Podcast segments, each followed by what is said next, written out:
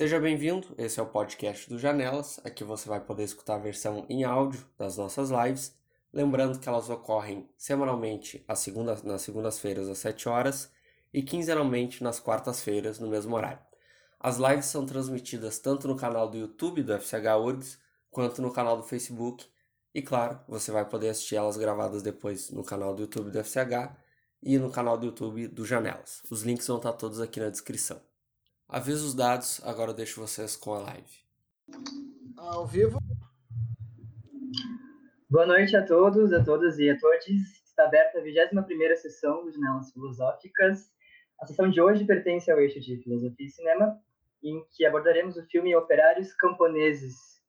Esse filme é uma adaptação de uma, de uma parte do romance de Hélio Vittorini, Ledone de Messina, que se traduz para As Mulheres de Messina foram adaptados para o cinema quatro capítulos desse romance, que descrevem os dramas de uma comunidade de trabalhadores e camponeses ao retornarem para a Itália após o fim da Segunda Guerra Mundial, tendo que enfrentar a fome, a miséria, o medo e a dor do conflito.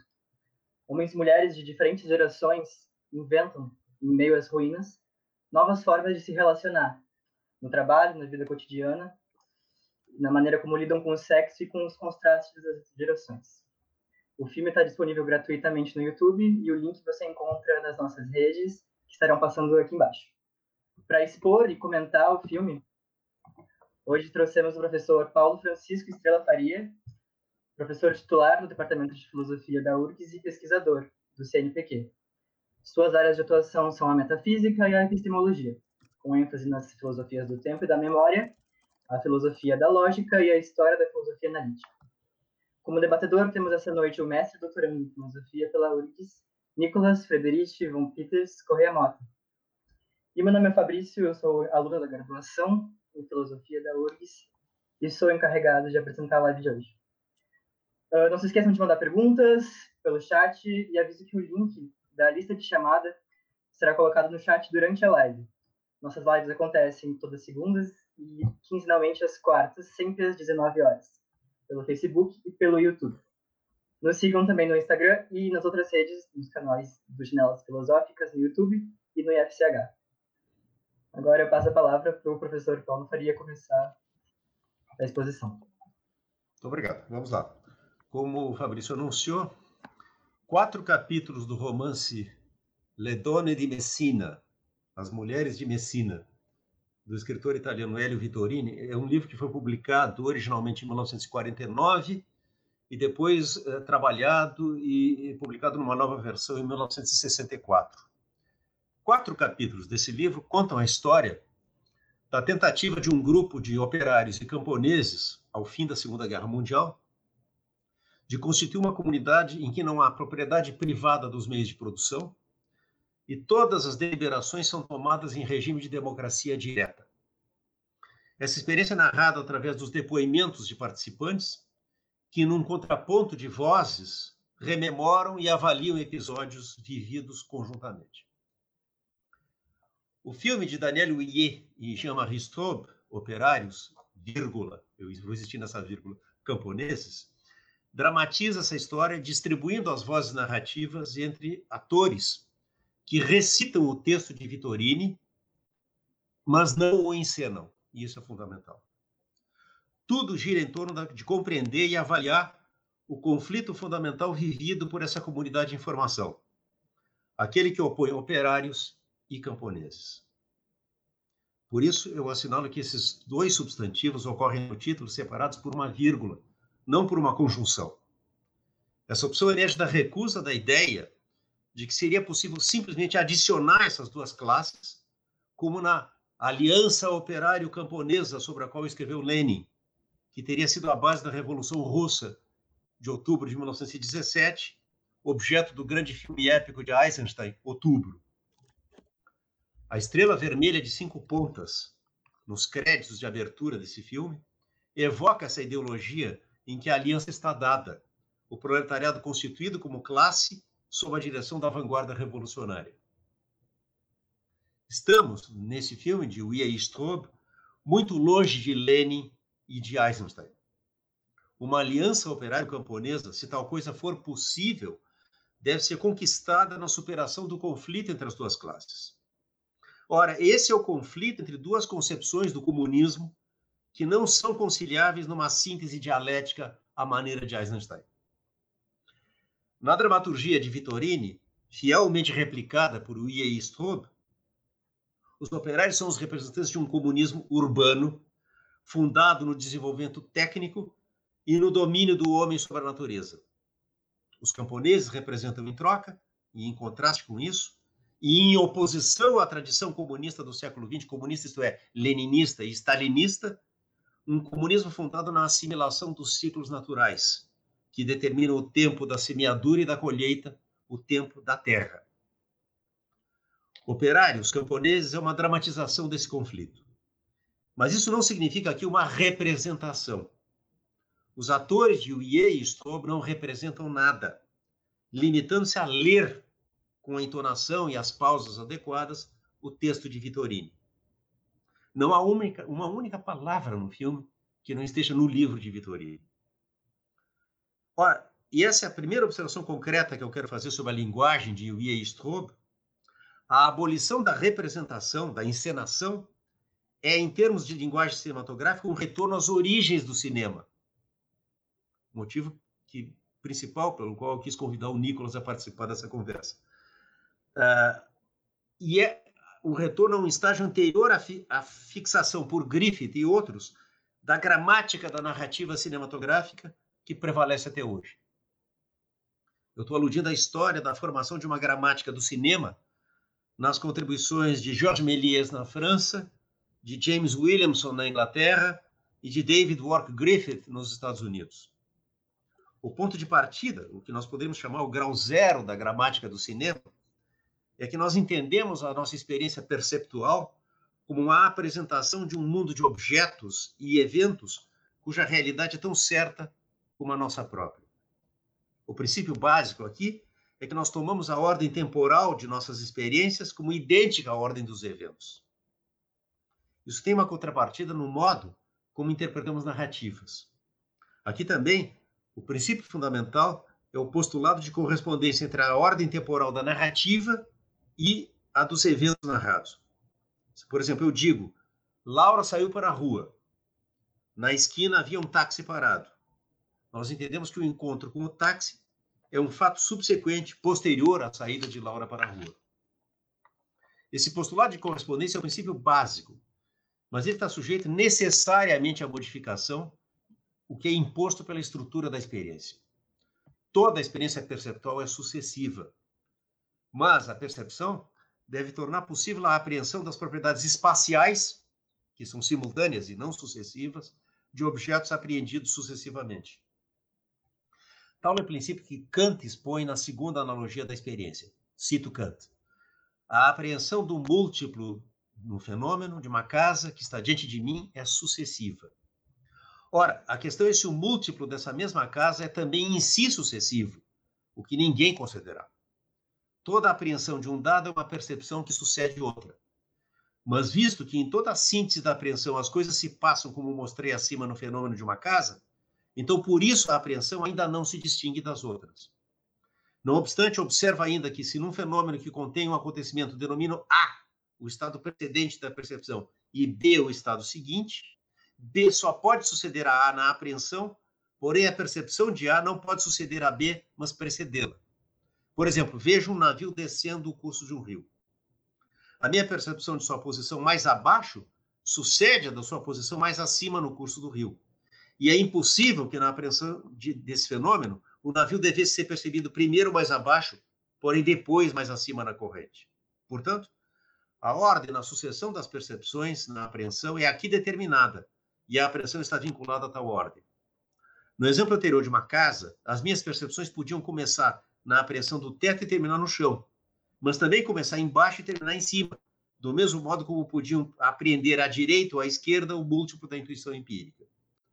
Na série dessas percepções não havia, portanto, nenhuma ordem determinada que tornasse necessário onde eu teria que começar na apreensão para ligar empiricamente o múltiplo. Essa modificação tem correspondência na gramática da narrativa.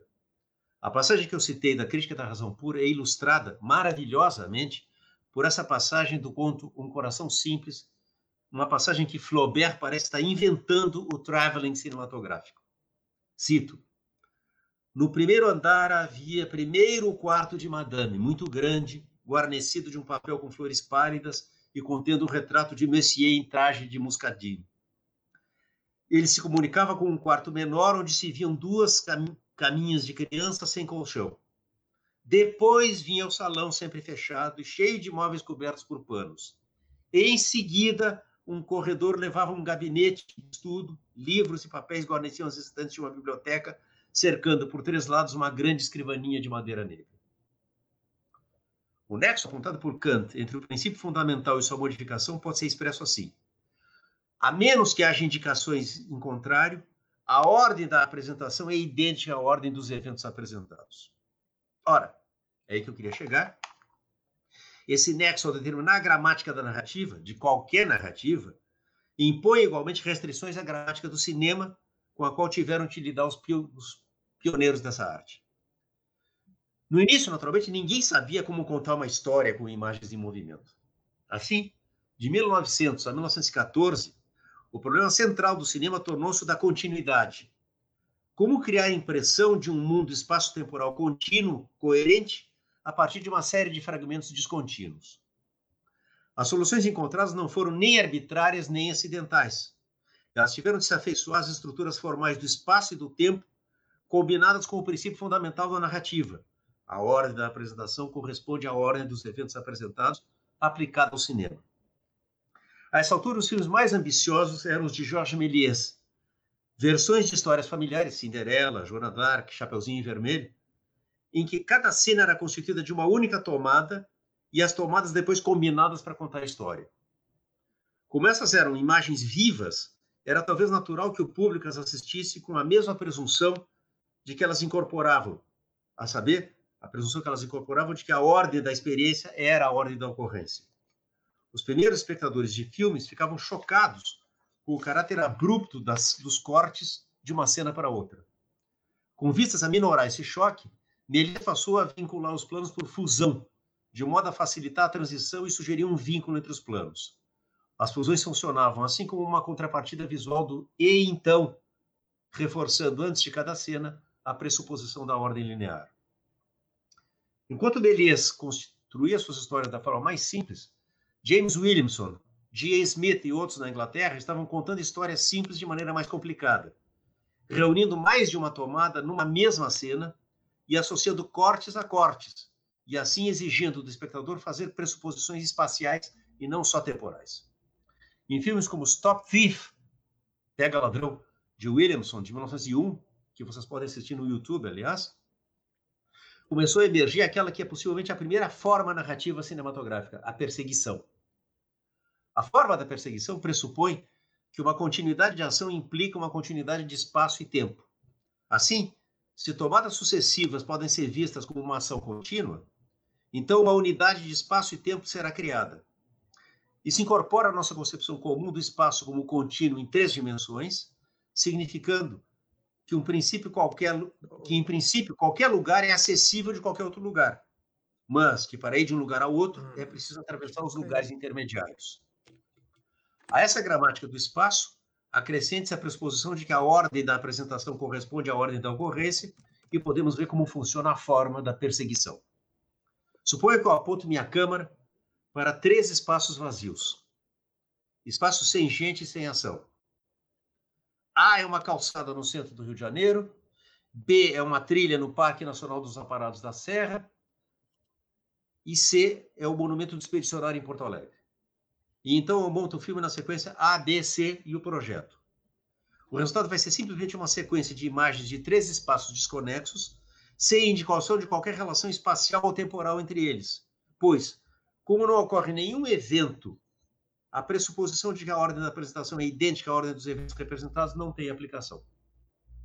Mas se eu ponho um homem e dez mulheres nesses espaços e faço as mulheres correrem atrás do homem, vindo do fundo e passando pela câmera em cada caso, essas tomadas justapostas, A linha, B linha, C linha, resultarão em uma breve versão do filme mais popular de 1904, Personal, de Wallace McCutcheon, apresentando uma ação contínua num mundo coerente. Nessa sequência, A linha, B linha, C linha, a repetição do movimento na mesma direção pelas mesmas pessoas unifica os cortes e planos de lugares. Enquanto a pressuposição de que a ordem da apresentação é idêntica à ordem dos eventos apresentados, transforma as três cenas distintas numa ação contínua. Os espaços não são vistos como contíguos, de modo que cada corte cria uma lacuna no tempo contínuo da ação, mas apesar da distância dos três espaços entre si no mundo real, e pouco importando quanto tempo levou a filmagem das três tomadas, no mundo do filme, correr nessa direção do centro do Rio de Janeiro leva-nos ao parque e do parque a Porto Alegre. É nesse sentido que o tempo do filme é criado, espaço e tempo, de fato, do filme são criados. Não se pode inferir as relações espaço-temporais dentro do filme das relações do ambiente em que o filme foi feito. Uma vez inventada, a perseguição tornou-se o gênero dominante dos filmes de 1903 a 1908 e a base de dois outros gêneros, o da comédia e o do crime. Mais importante, a forma da perseguição estabeleceu o cinema como uma arte narrativa única e independente e restituiu a surpresa e a novidade que haviam caracterizado os filmes de 1895 e 1897 dos irmãos Lumière. Pois, diversamente das cenas artificialmente arranjadas de Méliès, a perseguição era uma forma intrinsecamente narrativa e uma forma que conferiu às histórias do cinema uma sua qualidade particular. Apenas o cinema podia apresentar uma ação contínua através de uma série de lugares separados no espaço, ao mesmo tempo que oferecia ao espectador um ponto de vista dentro desses espaços.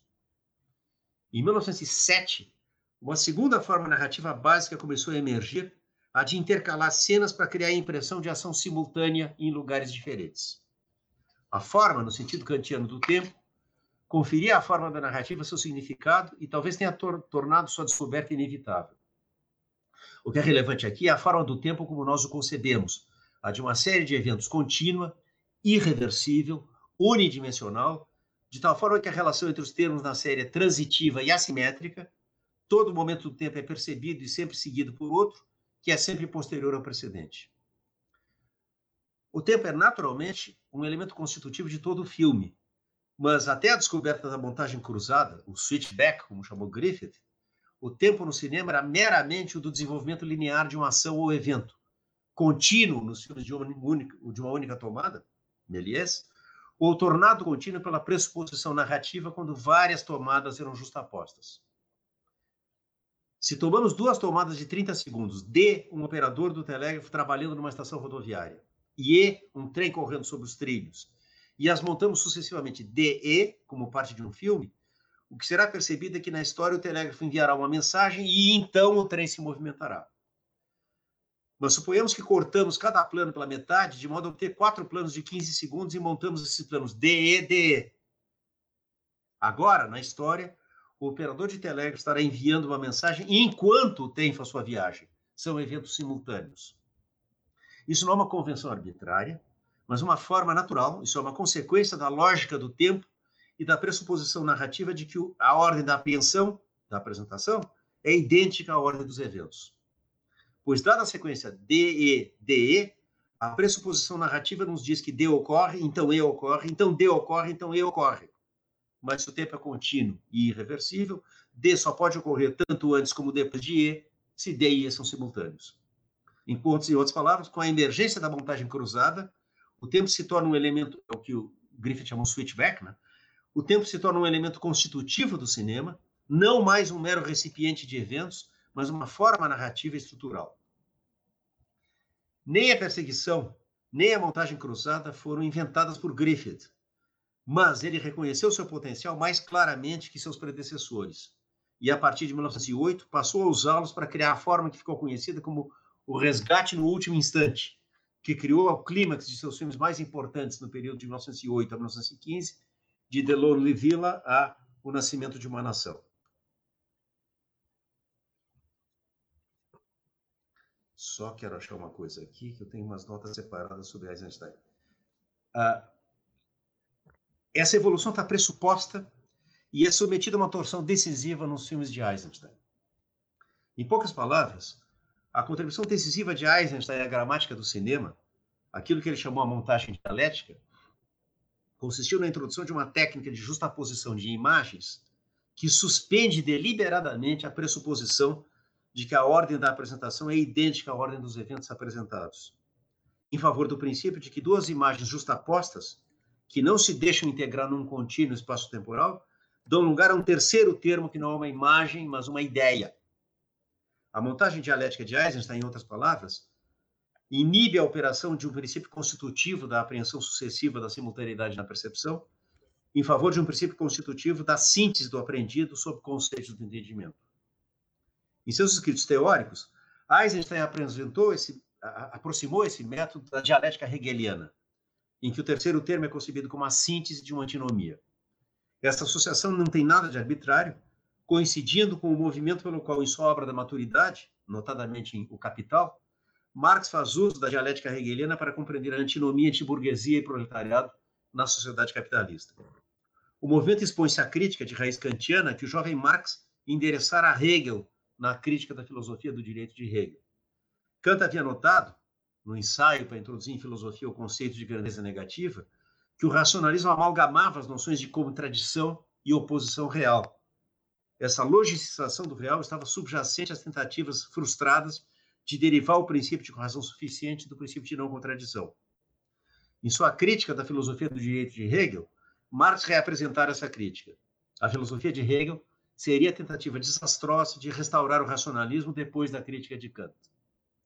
Em sua obra da maturidade, porém, foi isso exatamente o que Marx fez. A luta de classes é concebida como uma contradição e a dissolução das classes sociais pela revolução proletária como a síntese de termos contrapostos. Mas se Marx volta a logicizar o real, incorrendo assim aparentemente no mesmo erro que ele criticara em Hegel, é agora de caso pensado.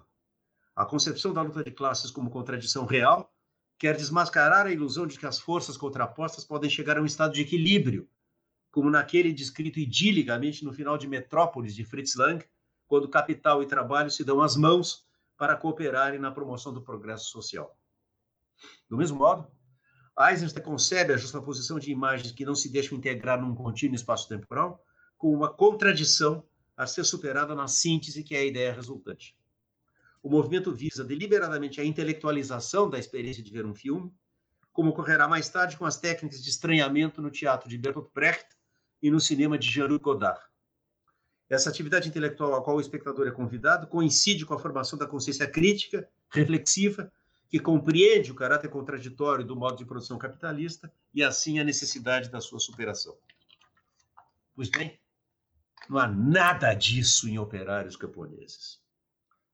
Um filme cuja linguagem é o resultado de uma decomposição da gramática do cinema em seus constituintes mais elementares, anteriores, lógica e cronologicamente, ao surgimento da narrativa cinematográfica. É como se se tratasse de retornar ao começo da história do cinema para repor sobre os trilhos um trem descarrilado. Mas a história do cinema é parte da história do século XX, com suas guerras, genocídios e revoluções abortadas. E é esse trem que se trata de repor sobre os trilhos. Por isso não há narrativa cinematográfica aqui. Toda a narrativa que o Ye Strobe se permite é constituída pelos textos de Hélio Vittorini que os atores amadores do Teatro Comunale di Butti, na Toscana, recitam. Foi com, esses, com esse grupo de atores amadores que o estou trabalhando na maior parte dos seus filmes italianos. Dito de outro modo, o filme não é uma narrativa, mas, como o romance de Ari Vittorini, ele contém narrativas que constituem todo o seu enredo. Não representação, mas apresentação. O que as leituras dos atores nos apresentam não é um conflito ideológico, um conflito entre ideias, mas um conflito entre práticas. Os operários trabalham cinco dias por semana e descansam no fim de semana.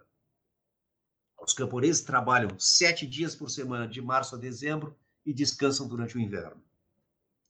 O desafio para a comunidade em construção é sincronizar essas práticas, coordenar esses ritmos discrepantes. Esse desafio supõe que cada um se pergunte sobre seu lugar na comunidade. E é isso que explica a transição da contraposição inicial entre um grupo de camponeses e um grupo de operários para a segunda parte do filme, a segunda metade dele, em que cada protagonista fala em seu próprio nome e não mais como porta-voz de uma classe social. Rejeitando falar pelo proletariado, o cinema de Uwe Strobe está nas antípodas de Eisenstein. Eisenstein pensava que, como intelectual comunista, cumpria ele apresentar a seus espectadores uma representação da ação revolucionária em que esses espectadores pudessem se reconhecer, reconhecendo nessa representação um guia para a ação política. Nas antípodas de Eisenstein, o e Strobe recusam toda a representação da luta de classes que incumbe a cada espectador compreender e avaliar. No filme não há luta de classes, a classe dominante está ausente. Os conflitos dramatizados são internos ao proletariado. Por isso, internos ao projeto revolucionário e devem ser resolvidos internamente ao proletariado. Rejeitando a estética de Eisenstein, o e Strobe estão ipso fato rejeitando a política leninista, stalinista, a que aquela estética é subserviente. Não há lugar aqui para uma dialética da representação, porque toda a representação foi abolida. Mas onde toda a representação foi abolida, não há lugar tampouco para a vanguarda que historicamente se arrogou o direito de falar e agir em nome do, do proletariado. Os atores do Teatro Comunale di Buti, que se apresentam ao espectador como são na vida cotidiana, vestidos como se vestem habitualmente, penteados ou despenteados, conforme o caso, têm uma única tarefa: ler, com a entonação e as pausas apropriadas, o texto de Vittorini, que é tomado assim como uma espécie de partitura para múltiplas vozes. A impressão de que estamos assistindo a um ensaio, não ainda um filme, mas a preparação para fazer um filme, é inevitável. Mas toda a preparação aqui precede a filmagem e constitui exclusivamente na preparação da leitura, no ajuste dos ritmos e ênfases da dicção. O uso do som direto, sem filtros, expressa uma tomada de partido dos cineastas. A natureza é acolhida integralmente, som e imagem. O som da água, dos ruídos dos insetos, dos cantos dos pássaros, as vicissitudes da luz ambiente, quando, por exemplo, passa uma nuvem e o campo visual se ensombrece, tudo isso é aceito e incorporado ao filme. Não há qualquer tentativa de manipular esses efeitos, limpando som e imagem das vicissitudes do ambiente natural. E essa aceitação do ambiente expressa o desejo de superação da perspectiva antropocêntrica, que é o comunismo dos operários, rumo a uma restituição da humanidade regenerada no seio da natureza. Nos manuscritos econômico-filosóficos de 1844, Marx escreveu: Ser radical é tomar as coisas pela raiz. Mas a raiz para o homem é o próprio homem. Essa é a perspectiva dos operários nesse filme. Mas, da perspectiva dos, dos camponeses, em troca, a raiz para o homem não é o homem, mas a natureza que ele habita. Como diz bem no começo o camponês Pompeu Maneira, em resposta à acusação de que os camponeses são preguiçosos, pois não querem trabalhar no inverno, no inverno, ele diz, a terra adormece, não se deve perturbá-la. E é durante o inverno que se passam os acontecimentos evocados pelos narradores. É o primeiro inverno deles. Essa passagem de um comunismo antropocêntrico para um comunismo ecológico se operou na cinematografia de Uwe Strobe a partir do confronto com Hölderlin, cujo fragmento dramático A Morte de Empédocles eles filmaram em 1986. Esse filme também está disponível no YouTube, traz por subtítulo Quando o verde da terra brilhará de novo para vocês. E é inteiramente filmado ao ar livre, fazendo uso do som direto.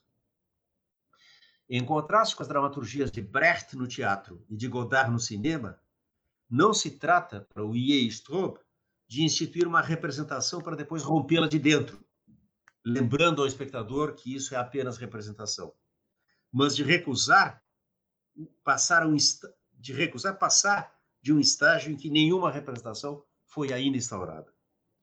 Da perspectiva da cinematografia radical, Brecht e Godard são representativos do comunismo antropocêntrico que se trata de superar.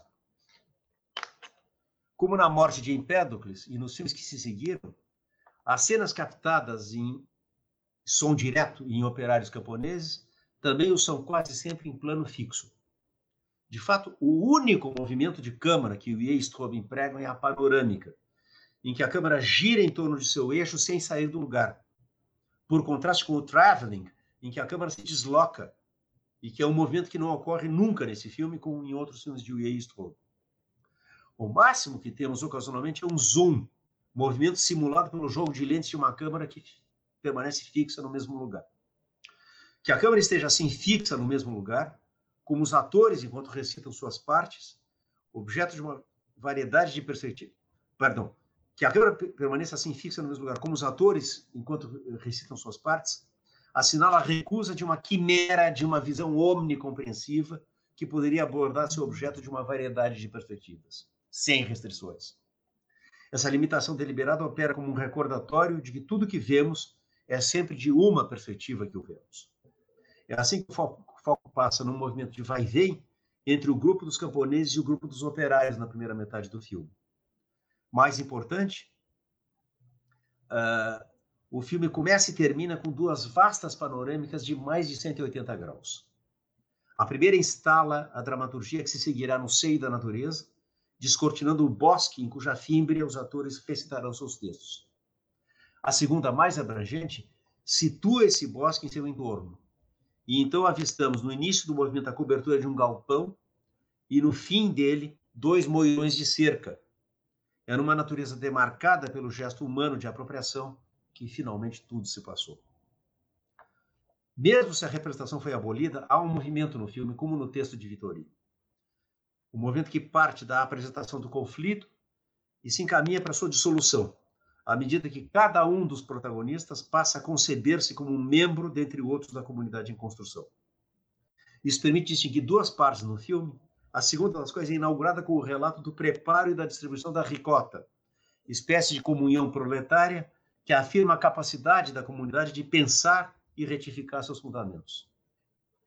Sempre nas antípodas de Eisenstein, o filme não encena a superação da luta de classes.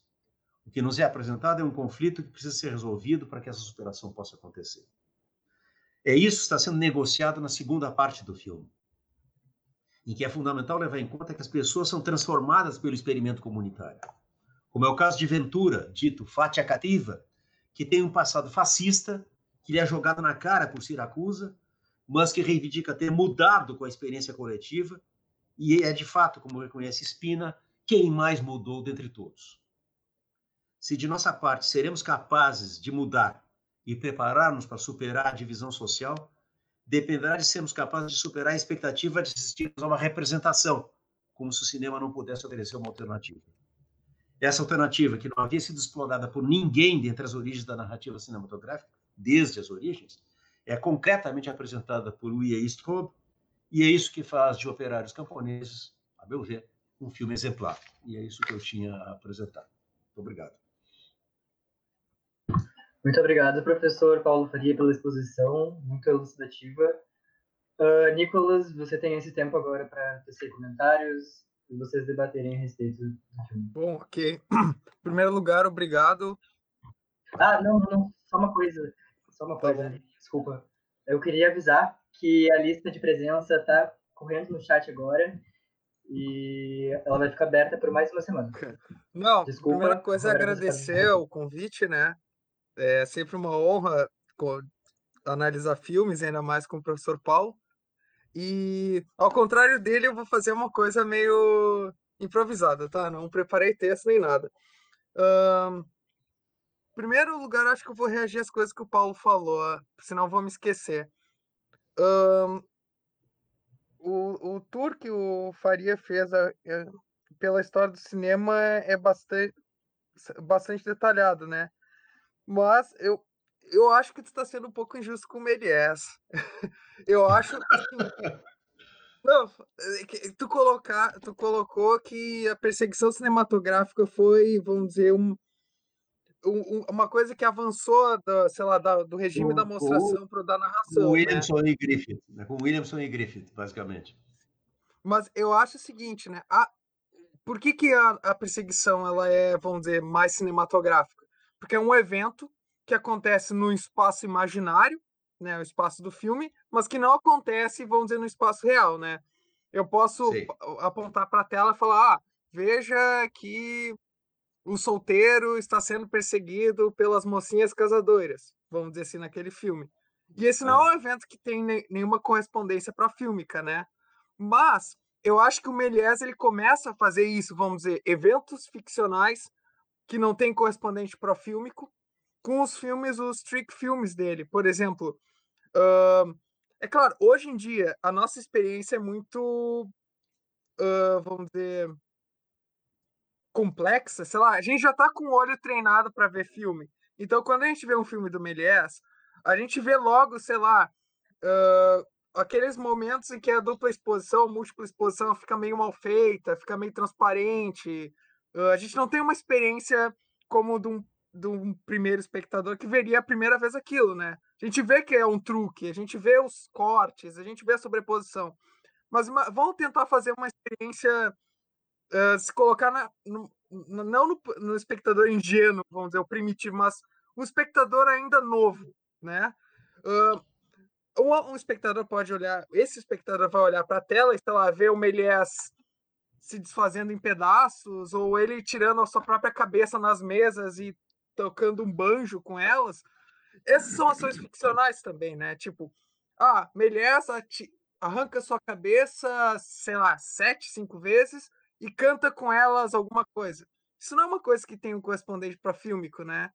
Então, eu acho que uh, o Méliès, apesar de ter todas as convenções do teatro, né, aquela a câmera distanciada, uh, a posição exatamente do, do espectador de teatro, ele, ele traz uma inovação, uma transformação em relação a, sei lá, a filmagem das atualidades Lumière, né?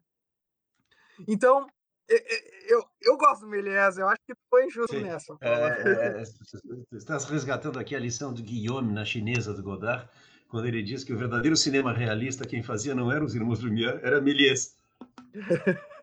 então, eu acho que o eu acho assim, a, os dois, tanto o Méliès quanto o, os Lumière, eles são eles fazem um cinema burguês logo de cara, né? Vamos dizer, os, os dois são da classe alta, né? E faziam não tanto Méliès, né? Mas os, o fenômeno dos Lumière, por exemplo, da primeira exibição, é um fenômeno para as elites, né? Mas enfim, uh, o que, que, mais eu tinha para comentar? Retomando. Uh, do, o, do, a relação do Eisenstein com Griffith. Eu acho que tem um filme específico que já tem a prefiguração da montagem dialética do Eisenstein, que é uh, qual é, é? Monopólio Intrigo, a Corner in Wet, alguma coisa assim. Eu não põe a mão no fogo pela minha pronúncia. Ali tu tem eu acho que esse filme, o Eisenstein, que vislumbrou essa, esse choque, vamos dizer, essa montagem que não corresponde à ordem dos eventos, mas que tem uma, um aspecto intelectual aí. Porque a gente tem contraposto nesse filme plano, sei lá, da fila das pessoas pobres na fila do pão e planos, vamos dizer, dos burgueses que lucraram com esse aumento no, no trigo e estão dando uma festa às custas desse pessoal que está na fila do pão, né? E é interessante que, pelo menos na versão que a gente tem no YouTube, tem um momento que a, a imagem, o plano da fila do pão uh, congela. Tipo, tem um freeze frame ali, que eu acho que não é original. Só que gera um choque, assim, sei lá, para mim, o, o entre-choque da montagem de Alex já está prefigurado ali, ainda mais nessa versão que a gente tem, que tem aquela movimentação da festa burguesa, de repente aquele freeze frame da fila do pão. Mas enfim, só um detalhe para acrescentar. Uhum.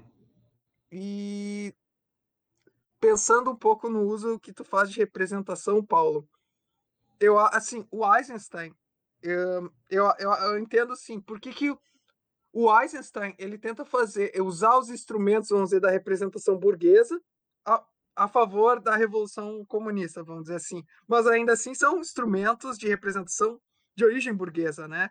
Um, Sim, é isso. Ele, ele analisa muito, e, tipo, por exemplo, ele considera. Tem um, tem um artigo do Eisenstein sobre o cinema, acho que é sobre a relação de cinema com a concepção de teatro do Diderot e ele considera que, por exemplo, eu acho que eu não sei, tá? Eu não ponho a mão no fogo, mas eu acredito que o Diderot expressa na sua concepção de teatro, vamos dizer, as bases do teatro burguês, né? E Sim, o Eisenstein considera que as coisas que foram prefiguradas ali, elas se realizam plenamente apenas no cinema. por exemplo, a ideia de quarta parede, o, ah. os limites espaciais do, sei lá, do palco, o fato de que a audiência está distante do, do palco, que o cara em cima do palco tem que impostar a voz e falar de uma maneira que não corresponde, vamos dizer, naturalistamente ao como a gente fala, isso é superado no cinema, né? Já que a câmera pode ficar ali pertinho do ator. Então o Einstein ele considera que, vamos dizer, ele chama o cinema o filho natural do teatro, mas jogando com o filho natural do Diderot, mas eu não sei quão, como esse jogo, porque eu não li o filho natural do Diderot, não li Diderot nem nada, mas enfim.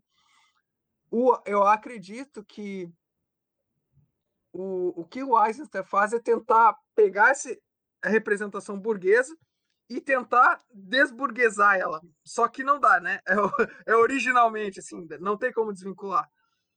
Mas, mas eu não sei se, por, vamos dizer assim, eu acho que tu usou representação, assim, tu, a criação do mundo ficcional, ela foi traz, vamos dizer, no cinema, ela foi um evento um, dentro da história do cinema para trazer a burguesia para salas de cinema, né? Bom, eu vou encantar então a minha fala aqui e, e, e responder o Paulo ao mesmo tempo.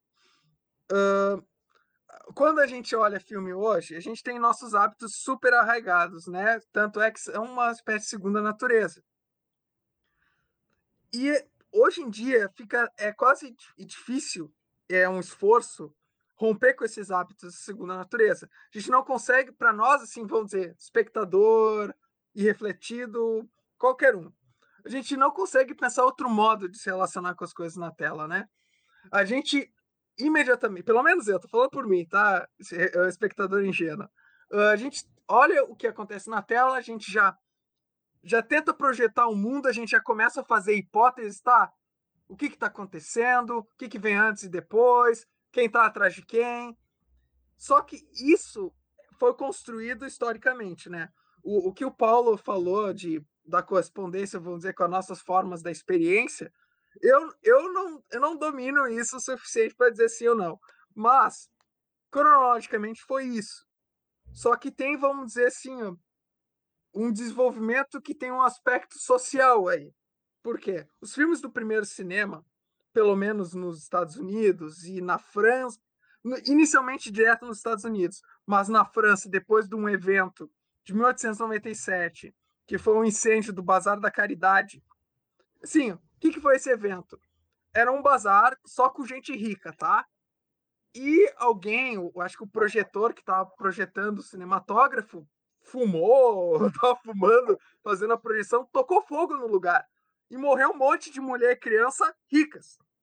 Isso quase acabou com o cinema na França, porque ah, ficou associado assim, cinema, perigo, né? Se eu for no cinema, posso morrer carbonizado, né? A, a película de nitrato de prata era super inflamável. Então, o que acontece?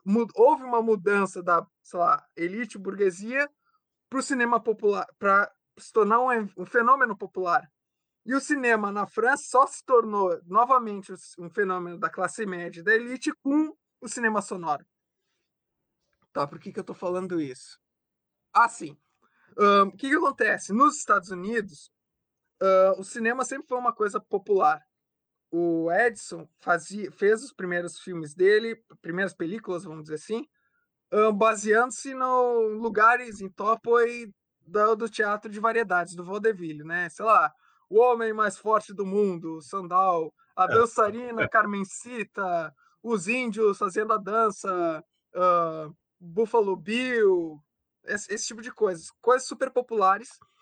E não eram filmes projetados, né? Eram gabinetes com visão individual, mas enfim. Eram lugares populares. Só que o que acontece? Pessoas pobres, elas estão à mercê das crises econômicas, né? Então, uma diversão popular depender, vamos dizer assim, se eu faço uma diversão popular, o meu lucro está à mercê, vamos dizer, do vai e vem da economia. Se as pessoas empobrecem, as pessoas, sobretudo pobres, não vão ver o meu espetáculo. Então é melhor se dirigir para alguém que realmente possa pagar, mesmo quando está todo mundo pobre. Então, por volta de 1900, 2007, 2008, assim, teve uma mudança, vamos dizer, no modo da espectatoriedade, que é justamente o advento do Nickelodeon, né? Vamos dizer, antes eram uns galpão feio, os galpão mal ventilado, todo mundo amontoado, sem preocupação com limpeza, sem preocupação com bons costumes. Então, os exibidores decidiram fazer o seguinte: bom, vamos fazer um lugar mais limpinho, mais aconchegante, mais arejado, para atrair o pessoal com dinheiro. E aí, junto com isso, houve uma preocupação de, bom, quais eram os temas do primeiro cinema? Eram as coisas, sei lá, populares, mais bagaceiras, mais anárquicas, questionamento da autoridade policial era retratado como, sei lá, eu acho que uns filmes britânicos da escola de Brighton, tem vários filmes que avacalham as autoridades policiais, por exemplo. Isso seria, sei lá, pega hoje em dia, né? Uh, o cidadão de bem não gosta, vamos dizer assim, que falem mal da polícia, blá blá. Hoje em dia, imagina agora, 100 anos atrás, né? Então, uh, para eles trazerem o público burguês, houve uma mudança dos temas e, e como eles fizeram isso? Eles começaram a adaptar obras clássicas, vamos dizer, teatro burguês reconhecido. Então, sei lá, tu tem eh, adaptações de Shakespeare, tu tem. E não apenas isso, né? Temas, a estrutura dramática é, vamos dizer, importada para dentro do cinema, né? Personagens, uh, ação dramática. E tu tem, vamos dizer, lentamente a construção de um espaço ficcional, do mundo ficcional, à maneira da, da quarta parede do teatro burguês. Mas vamos dizer assim, esse, esse rumo dos acontecimentos teve uma motivação econômica também, né? Uhum. Então vamos dizer assim, uh, esse, esse modo da narração visual que estabelece um mundo ficcional, um teórico do cinema, um teórico comunista do cinema, que é o Noel Burch, Burke, não sei a pronúncia, vamos dizer o Noel, Noel B. Gostei, gostei Noel... da mostragem. Gostei da mostra que me mandaste dele. E não por acaso ele... ele diz assim, os, os, principais protagonistas desse, de, de, desse empreendimento foram Godard e Straub, né? Sim, na introdução do uh, Life, um, do livro, eu me esqueci o nome em francês, mas em inglês é Life to These Shadows, alguma coisa assim. Mas uhum. ele diferencia, vamos dizer, esse regime inicial, que era da mostração, que não estabelece um mundo ficcional, que não tem um espaço e tempo à parte do espaço e tempo profílmicos, que não tem ações diferenciadas do profílmico, blá blá blá, do regime posterior, vamos dizer, da, da, da narração visual do mundo ficcional, blá blá blá. Ele chama esse primeiro regime um modo primitivo de representação, mas primitivo, vamos dizer, entre aspas, primordial, e um modo institucional de representação, que é justamente a instituição cinema. É, vamos, enfim, isso é um termo que ele pega do outro teórico francês, não interessa aqui, mas é um... Fala, Paulo. Desculpa. Não, não, mas eu não, mas eu não ia falar disso. Hum. Esse modo, ele está associado com, vamos dizer, uma certa, um certo sequestro do cinema enquanto fenômeno popular pela burguesia e para a burguesia, né? Então, eu acho interessante, voltando agora, é, eu vou falar um pouco do Grift, antes de voltar pro pro operários camponeses. O Grift, ele é importante. Sim, o Eisenstein, ele compara Grift e Dickens, né? Faz parte, é. vamos dizer, hoje em dia, quando a gente vê um filme, a gente tende a se emocionar com as histórias, né? a gente tende a ser movido pela imagem em movimento. Isso é uma coisa que faz parte, vamos dizer, do drama burguês. Né? Pega os, as histórias do Dickens, são histórias que eram feitas para mover, para comover, para criar consciência social, né? vamos dizer, criança trabalhadora, explorada, vitoriana, aquela coisa toda. O Griffith ele pega essa carga emocional e ele, através desse recurso, sei lá, da montagem paralela, uh, do uso da trilha sonora, por exemplo, no abominável Nascimento de uma Nação. Aliás, uh, é curioso, né? O Nascimento de uma Nação, o filme de 1915, na verdade, é um líbelo, um elogio a Ku Klux Klan. Yeah. E é um grande filme. Uh, tipo, é a pedra de sapato de quem vai estudar a história do cinema. Você tem que aceitar isso, vamos dizer, temporariamente para entender a evolução da história do cinema. E não parece acidente que o filme que reúna, vamos dizer, todos os avanços cinematográficos, da linguagem cinematográfica da época, seja um filme exatamente que elogia a supremacia branca, né? Tem, eu não consigo formular de mas parece que uh, a história do cinema, pelo menos hollywoodiano, o modo institucional, ele tem como preço, vamos dizer assim, ele se pretende universal, mas na verdade é feito por e para, vamos dizer, burguesia e pessoas brancas, né? Hoje em dia a gente está tendo a ruptura disso, né? Pega, por exemplo, uma coisa que a gente já esqueceu, uh, a premiação de melhor filme para Parasita. Isso é um evento sem precedentes, né? Na história do cinema americano. Mas o enfim, o, o Griffith usa esse recurso para gerar emoção. Então, tudo que a gente considera, vamos dizer, como cinema, desenvolveu-se historicamente. E é claro, eu acho que funciona exatamente porque joga com as nossas estruturas da percepção, né? Mas não significa que necessariamente o único cinema possível seja esse, né? Tanto é que tinha um modo de representação anterior a esse, o, o modo primitivo, como o Burke fala. Então, voltando para o filme, o Operários Camponeses. O Operários Camponeses justamente tenta mostrar, fazendo uma alternativa ao modo institucional de representação. E aqui eu não sei, realmente eu não sei uh, se a gente diz que eles não fazem representação, porque certamente eles não fazem representação burguesa, né? Ponto. E aqui tem uma informação que eu não encontrei confirmação. Uh, num texto do MUBI, comentando esse filme, eles comentam, uh, o autor ele diz que essa forma de ler textos é, é característica de uma encenação daquela região da Itália que é o Maggio. Sim. Eu não encontrei confirmação disso, então. Nicolas, eu vou ter oportunidade de falar um pouquinho sobre isso, vou responder uma pergunta excelente do Jonatas, que está ali no, no chat. Professor, a gente tem um momento para responder as perguntas no final. Sim, depois, quiser... não, depois, eu estou dizendo, é isso eu estou dizendo, depois a gente vai chegar lá. Bom, eu, eu tô falando demais, quanto tempo tem afinal? Não, nem sei. A gente tem ainda mais de uma hora de Ah, tá, tranquilo.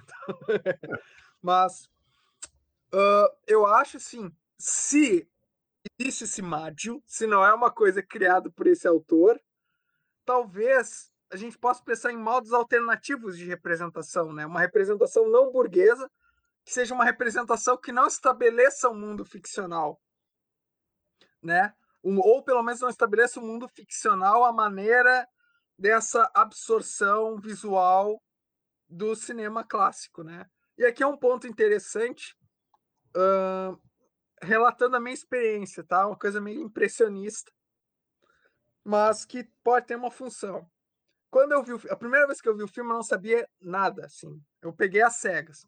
E foi uma, uma coisa estranhíssima, né? Tu olha, tá, tá, o pessoal aí no mato lendo. Tá, quando é que Os vai acontecer? Os cadernos na mão. E aí, uma coisa observando, vendo o filme é. Eu acho que uma interpretação que eles fazem é a leitura dos cadernos. Às vezes parece que eles estão fingindo que estão lendo os cadernos. É uma coisa muito é, é estranhíssima. Mas. Então, assim, quando se tu é um espectador ingênuo como eu, tu já faz todas aquelas pressuposições, aqueles movimentos, aquelas hipóteses. Pra, acho que o Bordel fala nesse, nesses termos. E esse filme não responde, ok? Então, olha, tá, quem são os personagens? Então, pe pegando esse ponto, uh, a nossa experiência, quando a gente vê um filme normal, uh, a gente tem uma espécie de experiência dupla ao ver o filme, né? A gente vê o ator pro filme, o ator de frente para a câmera, e a gente vê o personagem no ator através do ator.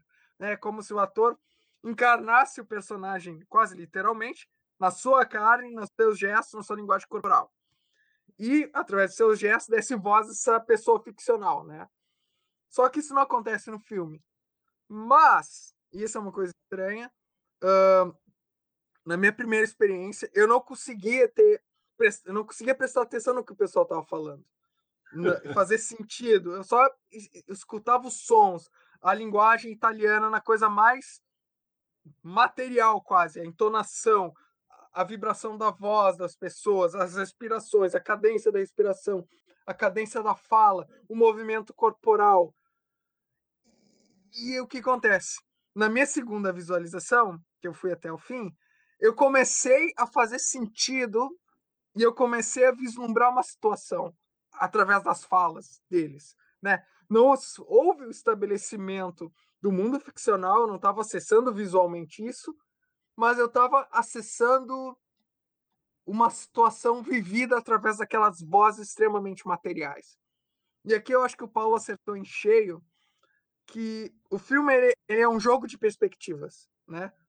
Não tem uma perspectiva privilegiada, não tem o cara, ah, esse aqui está falando a verdade, outros mentindo, mas são vozes que dão acessos perspectivados aos eventos e acaba que o filme joga com essa pluriperspectiva que é uma coisa que não acontece, vamos dizer, com um filme tradicional. Qualifico. Uh, não acontece porque a câmera assume uma espécie de perspectiva de lugar nenhum, né?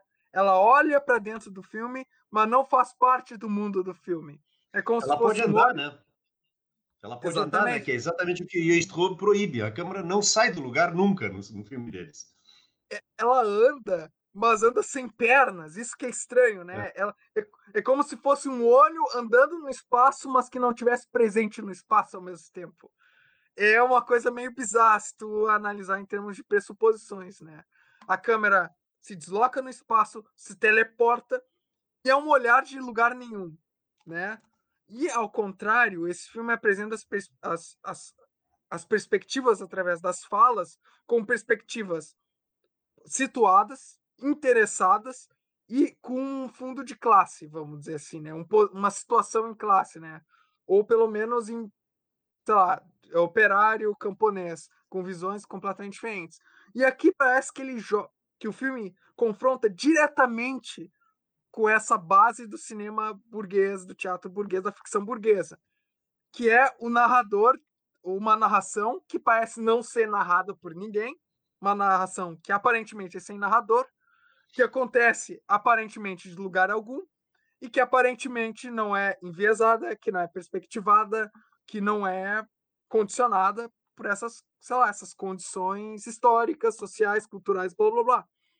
E pra, justamente ao fazer uma câmera, e, e aliás, esse é um ponto também, o, o panorama inicial do filme que mostra o ao redor, os arredores da câmera, aquele matagal lindo, justamente mostra a câmera situada, né? Logo de cara, a gente tem o letreiro do filme, daquele começo que lembra aqueles letreiros do movimento, do movimento que o Godard participou. Isso. Sim. Corta imediatamente para uma câmera situada, né? A câmera, vamos dizer, através a câmera ela mesma rompe com essa ilusão de, de ela ser um olho inextenso. A câmera desse filme não é um olho inextenso. E e é claro, a gente. E ao mesmo tempo que esse filme ele tem uma coisa interessante que o espectador é mais ou menos não é interpelado diretamente, né? não tem uma coisa meio rompimento da quarta parede, mas o olhar dos atores amadores ele vai na, quase de través, assim, quase na frente, na cara do espectador, né? E isso tudo, vamos dizer, são coisas que rompem direto, vamos dizer, não, não é que rompem, é uma recusa direta desses, dessas condições básicas do cinema, vamos dizer, clássico burguês. Essas condições elas são bem analisadas no texto do Conant, que é o mundo do filme. Eu recomendo se vocês quiserem dar uma olhada, mas ah, deixa eu ver. Eu estou pensando aqui, o ruim de não escrever é isso, tu se perde. Então, o filme eu acho que um, deixando em aberto se a do, não não não representam, vamos dizer, os atores no filme não representam ou fazem uma representação alternativa à representação burguesa, que se assume como quase, vamos dizer, ou se assume, vamos dizer, arrogante a representação burguesa, se assume como a única representação possível. Esse filme ele constitui uma espécie de alternativa imediata e direta a esse modo de fazer cinema, né? E como o Paulo falou, falando, citando Marx, esse é um filme radical justamente porque volta à raiz do cinema, né? E eu acho que isso tem tudo a ver com uma fala do filme. Eu não me lembro quem fala. Eu acho que é do Fatia Cativa, que ele fala que ele está mudando e que ele percebe que aquilo pode ser uma coisa muito boa ou muito ruim, né? Aquela comunidade que eles estão estabelecendo. Sim. Eu acho que o filme ele tem esse movimento de voltar para trás. Vamos dizer, sabe aquele meme uh, que aparece, vamos dizer, evolução do ser humano, e aparece o cara dando as costas, sei lá, volta que deu merda. Eu é. acho que é um pouco isso, esse filme. Uh, vamos dizer assim, a comunidade ruim, a possibilidade de uma comunidade muito boa ou a possibilidade de uma comunidade muito ruim, elas são permanentes, né? E pensando no momento sociopolítico atual hoje, é, fica meio difícil de não ver que essa comunidade que a gente vive hoje é uma comunidade muito ruim, né? As possibilidades, as piores possibilidades imagináveis, acho que até inimagináveis aconteceram. Trump, Bolsonaro, uh, enfim.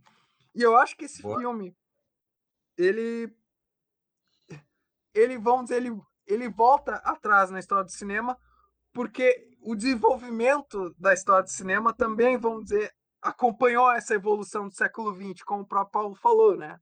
Uh, pensando um pouco até o modo como não apenas a, não a, a, a imagem, vamos dizer, o audiovisual, ele se tornou uma fonte de tá, eu estou tentando formular aqui. Mas junto com, vamos dizer, na evolução das imagens, na evolução do audiovisual, um evento muito marcante é a vulgarização do, do audiovisual através da televisão, né?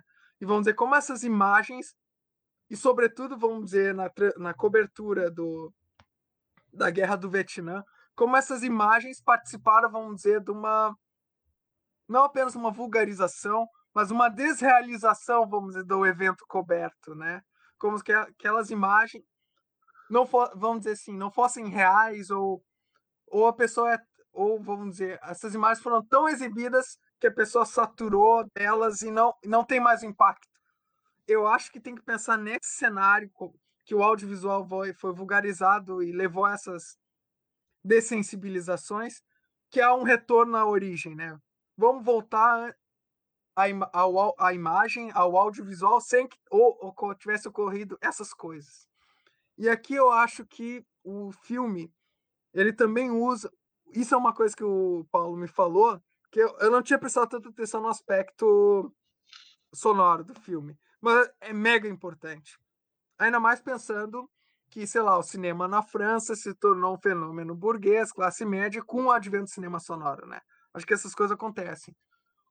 O som, uh, desde sempre, teve subordinado a, ao estabelecimento do mundo ficcional, né? As, vamos dizer, seja uh, sons diegéticos, sei lá, sonzinho dos passarinhos ficcionais, som do trânsito ficcional, a música extra diegética que, vamos dizer, calibra os espectadores na atmosfera certa e tal. Tudo isso teve a serviço de contar uma história ficcional. E a própria fala, ela foi, vamos dizer, subordinada a isso, né?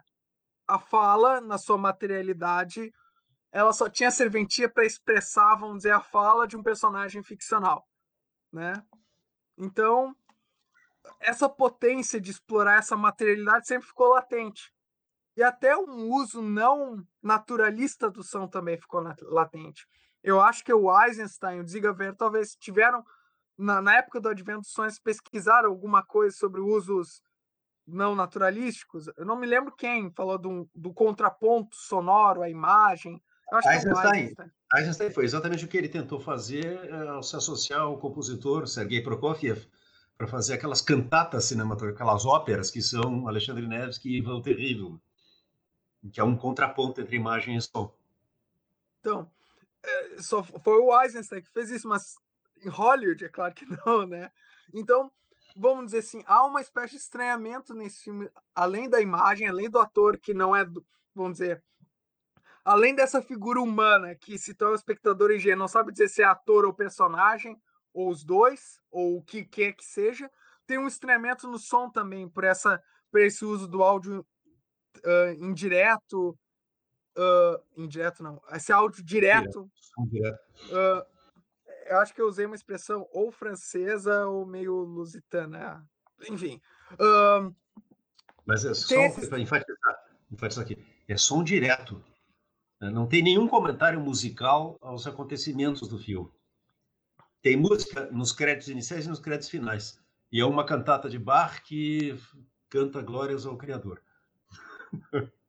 Então, Mas durante o filme só tem som direto. Sem filtragem nenhuma, né? Sem filtragem nenhuma. Tanto é que tu ouve, tu consegue ouvir a respiração dos atores amadores. Aquela inspirada. Ou é. Tu consegue ouvir até um pouco o áudio estourando, às vezes, com aquela. com a. com proferimentos elevados, né? Quando o cara eleva a voz. Isso tudo era vamos dizer, romperia esse, essa ilusão de uma, um mundo ficcional. Uh, personagens ficcionais, a voz deles não depende de microfones que podem dar microfonia ou estourar, né? Isso é uma coisa também que é parodiada, por exemplo, no Cantando na Chuva. Sei lá, o farfalhar, aquele farfalhar exagerado, vamos dizer, os, o, o pé direito, vamos dizer, os defeitos da captação de som. Isso tudo, em vez de ser explorado criativamente, foi filtrado, excluído, né? Então, acho que esse filme ele também ele, ele, ele tem esse estranhamento com som e é importante também até mesmo para situar a câmera, né? Porque o filme é um, é um composto audiovisual, né? Não é apenas a câmera que está situada, é também os microfones uh, que pressupostos ocultos são situados, né? E, e eu acho que, eu, daqui a pouco já acabo, eu acho que parte, vamos dizer, dessa experiência de absorção visual no mundo ficcional típica do cinema burguês é o fato de que o espectador está alheio ao que ele está vendo, né? O ver sem ser visto, um certo voyeurismo, uma certa um, um certo vamos dizer, me esqueci o verbo, mas é um olhar curioso, quase indiscreto, que a câmera personifica, corporifica. E é um olhar que, vamos dizer, o espectador vê as ações, mas ele não está envolvido nas ações, ele não está implicado nelas. E eu acho que naquela fala, por exemplo, da comunidade ser boa, muito boa, muito ruim, isso depender das transformações que, sei lá, o próprio Fatia Cativa está passando, eu acho que o filme evoca com isso uh, uma espécie de implicação ao, ao espectador, né? Por exemplo, uh, querendo ou não, todo espectador que vê um filme, ele está em uma certa comunidade com o pessoal que produziu o filme, né? Ele recebe o filme, ele nega ou afirma essa experiência, ele aceita ou rejeita. Com qualquer obra de arte acontece isso, né? É uma relação eu diria pessoal com quem produziu obra de arte. E, eu, e por isso é uma relação ética, né? E eu acho que esse filme, com isso, ele lembra que ver um filme não é simplesmente ver um filme, né? Não é um, uma ação uh, descorporificada, uh, desambientada do mundo, mas é uma ação inserida no mundo e uma ação que pode ter uh, consequências ou conotações políticas, inclusive. E eu acho que esse é um dos pontos desse filme é a, fazendo todo esse estranhamento, ele implica o espectador em ah, o que que tu vai fazer com isso? Vai aceitar? Vai rejeitar? Vai pensar sobre tuas próprias, vamos dizer, hábitos e estruturas de espectatoriedade? Vamos dizer assim. E aqui eu acho que apesar de ser uma coisa oposta ao Eisenstein, tem um pouco Eisenstein aqui, pelo menos no Encoraçado Potequim que o Coraçado Potemkin, por exemplo, ele usa todas essas coisas do Griffith para criar, vamos dizer, gerar uma espécie de eu vou chutar o balde, tá? Vou falar aqui especulação selvagem. Eu acredito que no Encoraçado Potemkin, o Eisenstein ele tenta criar, através dos recursos cinematográficos, uma espécie de um mito fundador da, da União Soviética, né? E criar uma disposição patriótica no sentido hegeliano de patriotismo, né? Uma, de, uma Gesinnung, uma coisa, um patriotismo. Ele pretende tem um impacto emocional ali, ou vamos dizer. Uh, não, não apenas intelectual, ou eu não sei como qualificar. Essa coisa, essa, um impacto total uh, uh, intelectual, emocional, que visa fundar uma disposição patriótica. Isso é um uso político do cinema, né? Eu acho, por exemplo, que o Frank Capra ele aprendeu essa lição com, com Eisenstein. Uh, o uso que o Capra faz, por exemplo, das multidões é muito parecido com os das multidões no Encoraçado Potequim. E eu acho que o Capra tentou fazer exatamente a mesma coisa, só que em relação ao patriotismo americano, né? O, e o próprio Capra mostra que é um patriotismo do dia a dia, né? O patriotismo do, do sacrifício derradeiro, do cara que, sei lá, morre no fronte. Não, o patriotismo é dia a dia. É... Enfim, eu não vou definir patriotismo.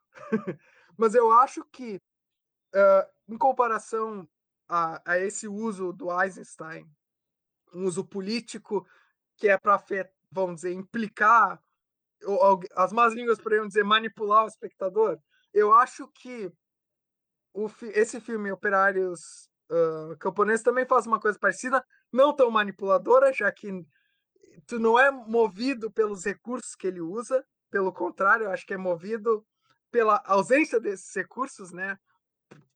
Aquela inquietação que o filme gera.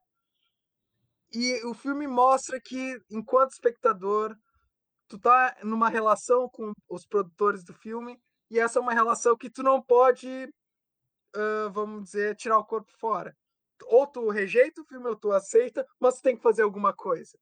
E eu acho que esse tipo de relação é muito escamoteada, vamos dizer, no cinema mainstream. Sei lá, quem é que pensa em que. Quem vê ao ver um filme da Marvel, vamos dizer assim, da Marvel Studios, pensa que aquilo é um produto, é um artefato humano feito por seres humanos, para seres humanos, que tem uma intencionalidade, blá blá blá. Não, aquilo ali parece um mundo autocontido, justamente, né? a, é, a, é ideologia, vamos dizer, da montagem, da edição, sei lá, até da computação gráfica invisível, vamos dizer assim, é essa. É disfarçar um artefato como se fosse uma espécie de uma visualização mágica, clarividente ou tecnológica, vá lá, depende do gosto freguês, uh, espontânea. Né? Aquilo não é um artefato, aquilo acontece.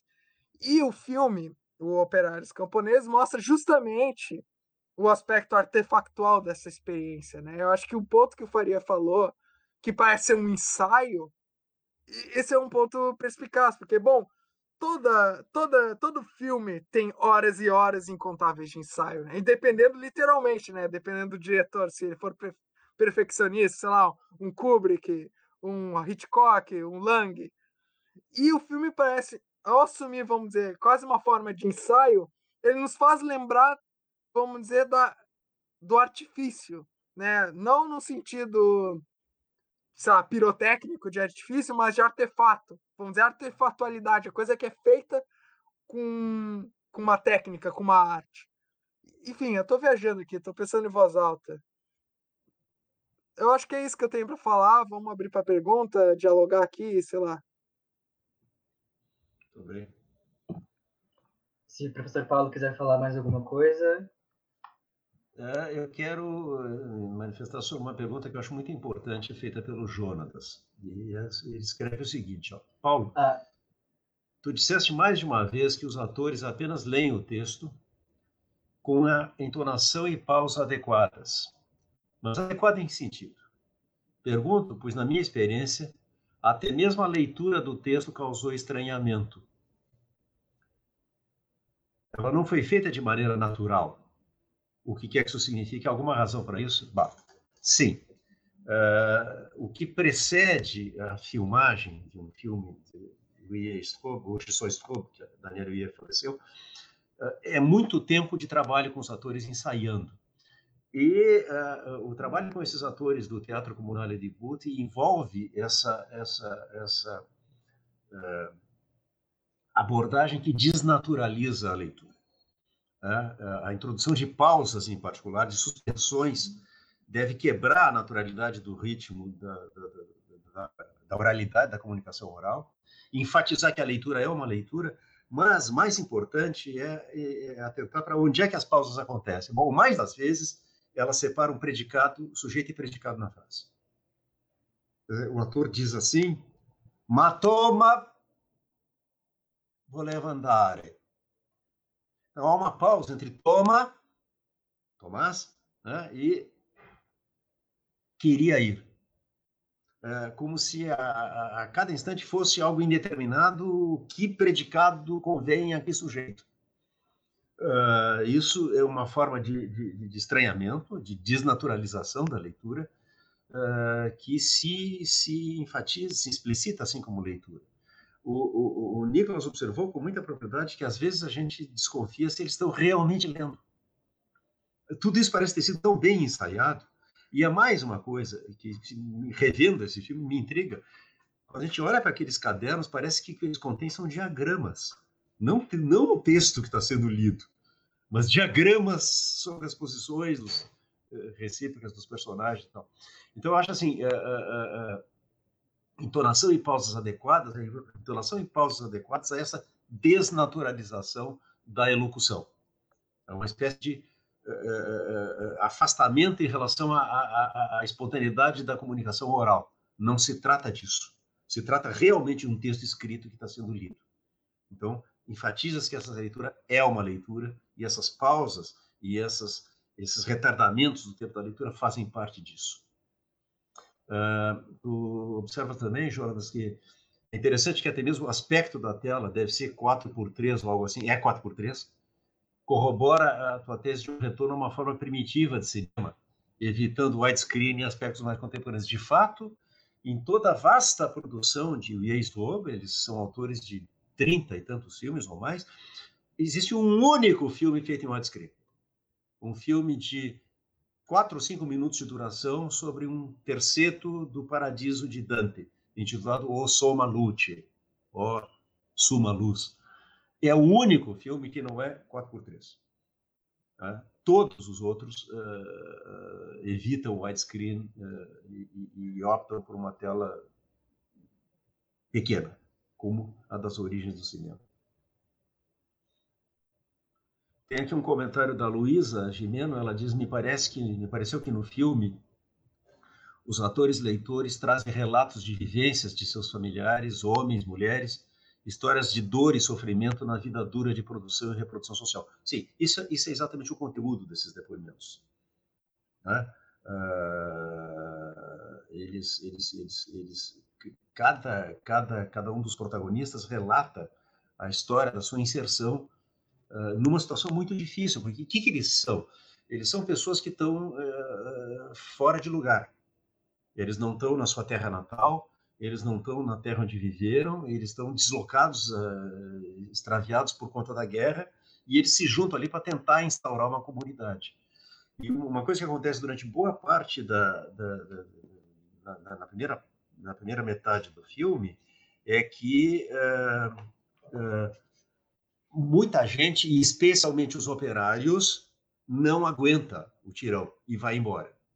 Então tem uma personagem que é a Carmela Graziadei que faz a contabilidade dos que vão embora e dos que retornam.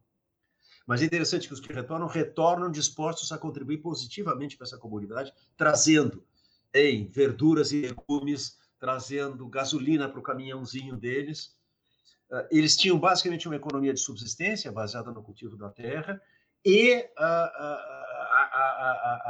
o grande negócio que era a venda de ferro velho, rotame, que são ah, os despojos de veículos e de tanques de guerra, etc., encontrados, no campo, que são levados para vender na cidade para gerar dinheiro com o qual uh, adquirir víveres para a comunidade.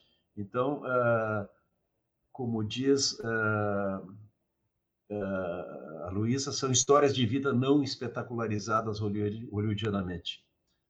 Diz o Jonas, obrigado. Eu não tinha percebido que a pausa era justamente entre verbo e predicado, mas também tinha achado que vi diagramas nos cadernos. Pois é, é, é, é, quanto mais eu vejo o filme, menos me parece que eles estão realmente lendo. Tá? Uh, esses textos parecem ter sido decorados, é, é sujeito predicado, é isso aí. eu queria pegar um gancho do que o Faria falou. Eu me lembrei, escapou. Um, é. É, é interessante que esse filme ele pega quatro capítulos, né, que tem esses depoimentos, mas tem uma mudança em relação à história original, vamos dizer assim. Que no livro, eu não li o livro, tá? Eu, eu li alguém que leu. Uh, parece que conta, vamos dizer, a história da ascensão e queda dessa comunidade, né? Tipo, Sim. quando começa a vir notícias do mundo exterior que, sei lá, uh, se estabeleceu uma república após o regime fascista, blá blá blá, as coisas começam a desintegrar.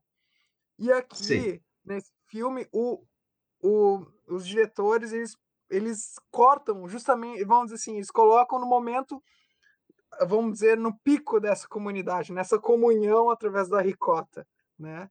E eu acho que essa é uma escolha muito deliberada, né? Pensando na participação do espectador aqui, né? Vamos dizer assim, não tô, não tô falando uma história que está fechada.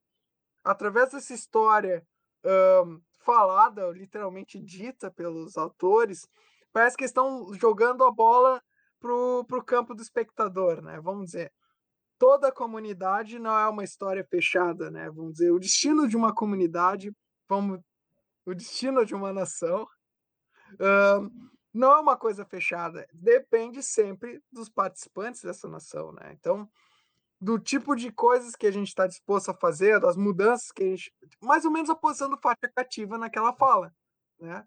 Eu acho que esse filme ele tem uma espécie de, de um certo utopismo nesse filme, de fundo, porque ele vislumbra uma comunidade melhor a partir, vamos dizer, da implicação com o espectador. Né? Mas, enfim, eu estou viajando um pouco. Ah, deixa eu dizer só uma coisa que no livro do, do, do, do Hélio Vittorini, esses quatro capítulos são os únicos que são escritos dessa forma, na forma de um contraponto de vozes. O resto do livro, antes e depois, tem um narrador. Bah. Aqui não tem narrador. E esse foi esse núcleo que eles extraíram do livro para ensinar.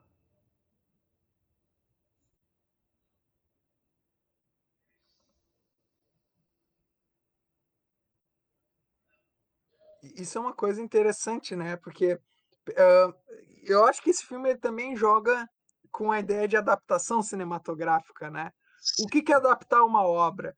Eles pegam justamente o trecho menos característico do livro, né? Sei lá, quatro capítulos de 92 que são narrados, sei lá, são sei lá, são diferentes, ponto. E para justamente adaptar essa obra, né? Então, ele, esse filme também já coloca o que, que é uma adaptação cinematográfica, né? O que, que é ser fiel ao texto? Eu, eu digo isso porque ao mesmo tempo que eu vi esse filme, eu comecei a ver o Duna do David Lynch. E esse eu acho que é um filme que peca justamente pela por não usar, sei lá, o Duna original, o livro. Ele tem muitos momentos em que tem pensamentos do personagens, né? Sei lá, tem a fala explícita, uh, expressada e um pensamento, vamos dizer, o diálogo da alma consigo mesma. E o filme, ele tenta fazer isso usando voice-over. Fica super tacanho. Sei lá, o Kyle MacLachlan falando, e de repente uma voz em material dele mesmo, logo na sequência. Para justamente tentar reproduzir, vamos dizer, um a um, esse recurso literário tentar transcrever cinematograficamente. Uh, eu, esse filme eu diria que é uma adaptação mais bem sucedida, sei lá, do que Duna, do David Lynch, que é uma adaptação muito mais literal, no, no pior sentido uhum. literal, né? Uhum.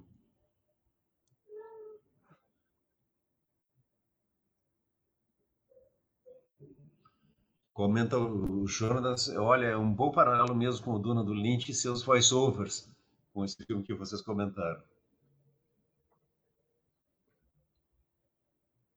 É. Mas no caso do Lynch, mal sucedido. Uh, gostaria de lembrar que a lista de presença está aberta e vai ficar por mais um tempo. Uh, a gente ainda tem mais um tempo, então enviem perguntas e vocês podem continuar debatendo livremente sobre os assuntos que surgiram até agora. Eu ia comentar que o voice-over parece ser justamente o oposto do que a gente tem nesse filme, né? O voice-over é uma voz imaterial, sem posição no espaço, sem um. Vamos dizer, o. Uh, um, que é que é o nome? uma indexação, vamos dizer assim. Já aqui a gente só tem voz indexa, indexicada, voz com uma origem clara no espaço, a gente percebe através do ouvido a, a vibração do som no espaço e blá blá blá. É, é, é sensacional mesmo.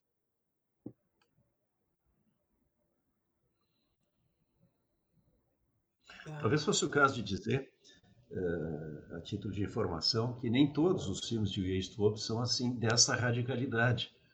Uh, eles têm, por exemplo, uma adaptação de uh, O Desaparecido, do Kafka, também conhecido como América. E esse é um filme que tem uma narrativa cinematográfica, em que atores representam papéis e tal. Eles também fizeram essas coisas. Uh, mas como eles fizeram isso é toda uma outra conversa que hoje não teria cabimento aqui.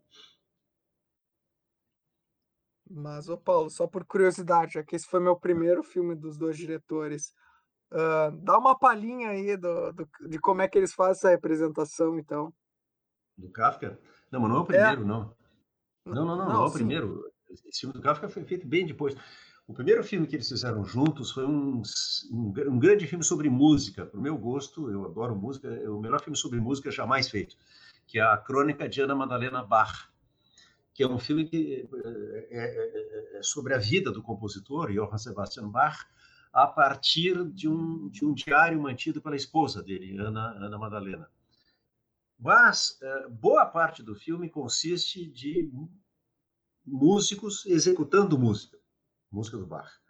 Uh, e, e, e, quando, quando uma peça musical é executada nesse filme, a câmera está parada e a gente simplesmente assiste aquela execução daquela peça do início até o fim sem nenhuma interrupção. Por essa razão, o papel de Bach, por exemplo, é interpretado pelo cravista Gustav Leonhardt, porque o Gustav Leonhardt pode tocar diante da câmera e mais uma vez eles usaram som direto. A própria música foi gravada enquanto estava sendo filmado sem nenhum trabalho de manipulação do som e da imagem no estúdio. Isso é um ponto de honra no cinema de William Strobe. Uh, uh, e, uh, e, e, e, o que é esse filme? É, é a vida de um grande compositor e a história de um homem que tem que trabalhar, que levanta todos os dias e tem que compor porque tem uma mulher e filhos para sustentar. É, é, é, é, o artista como um trabalhador. É isso que é visto nesse filme, que é de 1967, eu acho. Uh, eles têm várias adaptações. As, uh, onde, onde eles enveredam nessa direção que vai dar no, em Operários Camponeses é com os, os, filmes baseados em Hölderlin, que foram uh, primeiro Antígona, em que, é, que é, que é a, a, tragédia do Sófocles, que eles filmaram na tradução para o alemão de Hölderlin, adaptada para o Brecht, e que foi já filmada inteiramente ao ar livre, uh, com uma recitação que uh, já tem essas características que a gente encontra em operários camponeses, essas pausas, essas canções na dicção uh, do texto. depois veio A Morte de Empédocles, que tem duas versões, a primeira com o título original de Hölderlin, A Morte de Empédocles, a segunda é Negro Pecado, ou Pecado Negro, Schwarze Sünde. e depois começa uma série de filmes feitos na Itália, tem dois filmes baseados em Vittorini, e esse aqui e Sicília, que é a história de um filho que é uma espécie de volta do filho pródigo, um, um, um jovem siciliano que volta a Sicília para reencontrar a mãe, uh, e, e, uma série de filmes baseados na obra do escritor italiano uh, Cesare Pavese, que começa com Da Nuvem à Resistência e continua com uma série uma, de filmes que continuam até hoje. Straub, Straub continua filmando essas coisas aí uh, um livro que se chama Diálogos com Leucó, em que o, o Pavese revisita a, a mitologia grega a partir dos conflitos sociais da experiência histórica do século XX. Mais um comentário da Luísa Gimeno aqui. Esse filme me foi muito sofrido de assistir. Cru, lento, duro. Lembrei de relatos familiares de vivências de fome e medo de, da vivência, fuga. Vocês sentiram assim? Sim. Uh, uh, lembra, lembra feio, sujo e malvado, só que lento. só que lento e sem, e sem a encenação. Né? Uh, devolvido a um estágio muito mais primitivo de, de gestação, de formação da linguagem cinematográfica. Uh, bom, pessoal. Caso, Desculpa. Só falar, no meu caso, a experiência para mim foi sofrida também, mas porque eu sou um espectador ingênuo, assim. Eu, eu demorei a assimilar esse modo diferente e tal. E eu tenho, em geral, dificuldade com filmes lentos. Bom, desculpe interromper. Não, que isso. Uh, só queria falar que a gente está chegando no final da live, então se vocês quiserem fazer considerações finais uh, a respeito de tudo sobre o filme, o momento é esse. Não, eu, eu, eu, tenho a impressão que depois de ter falado tão mal do Eisenstein hoje, eu, eu, eu de algum modo contraí a obrigação de da próxima vez comentar Eisenstein. Então, prometo fazer isso oportunamente. Então tá. É, eu também não, já falei demais. Bom, então, muito obrigado, Paulo, Nicolas, por toparem aparecer aqui com a gente, por debaterem. Uh, essa foi a live de hoje do nosso eixo Filosofia em Tela. E a gente vai ter muitas outras lives até o fim do ano. Na descrição do vídeo vocês têm os links das nossas redes para acompanhar a nossa programação. E não se esqueçam de nos seguirem. Então, muito obrigado pela participação de todos, todas e todos, e muito boa noite. Obrigado, Fabrício. Boa noite a todos.